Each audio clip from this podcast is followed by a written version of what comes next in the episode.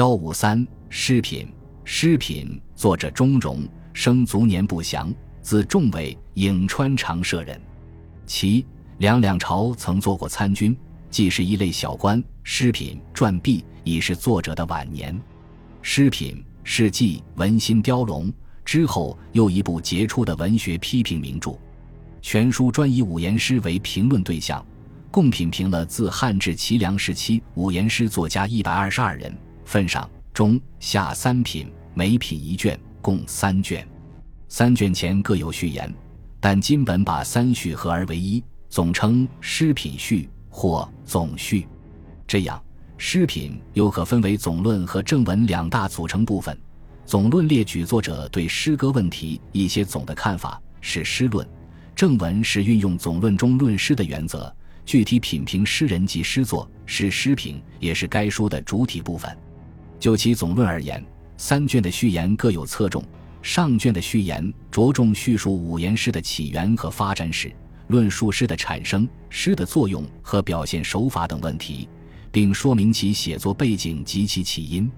中卷的序言说明了诗品的体例、特点以及品评的范围，同时批评了南朝诗坛好用典故的不良风气。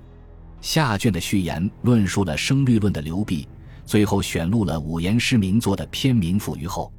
在特点方面，以往的文论或通论创作，或仅谈文体，或只记录诗文，内容上都不对具体作家定品地、评风格，没有探讨风格和流派的起源，未能对他们诗作的优劣得失加以评判和总结。而这些正是钟嵘用力慎勤之处。在体力安排方面，诗品注意了四点。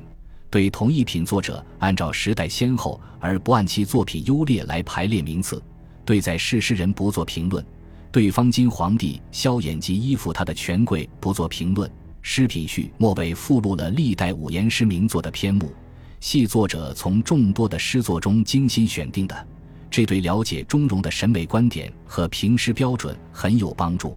诗品正文的内容是素留别、评风格、定品地。作者从汉魏六朝众多的诗人中选定一百二十二位堪称才子的作家作为评论对象，辨别他们的原出和流派，分析他们的风格特色，评判他们的利弊得失，然后确定其品地之高下。总计上品十一人，中品三十九人，下品七十二人。对其中三十六位作家的评论，从传统的继承关系来探索其诗作的原出。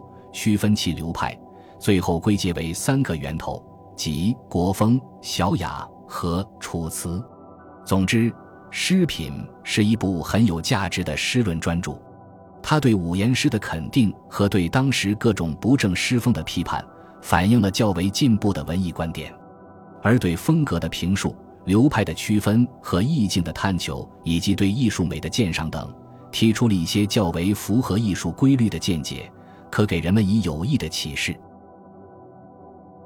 本集播放完毕，感谢您的收听，喜欢请订阅加关注，主页有更多精彩内容。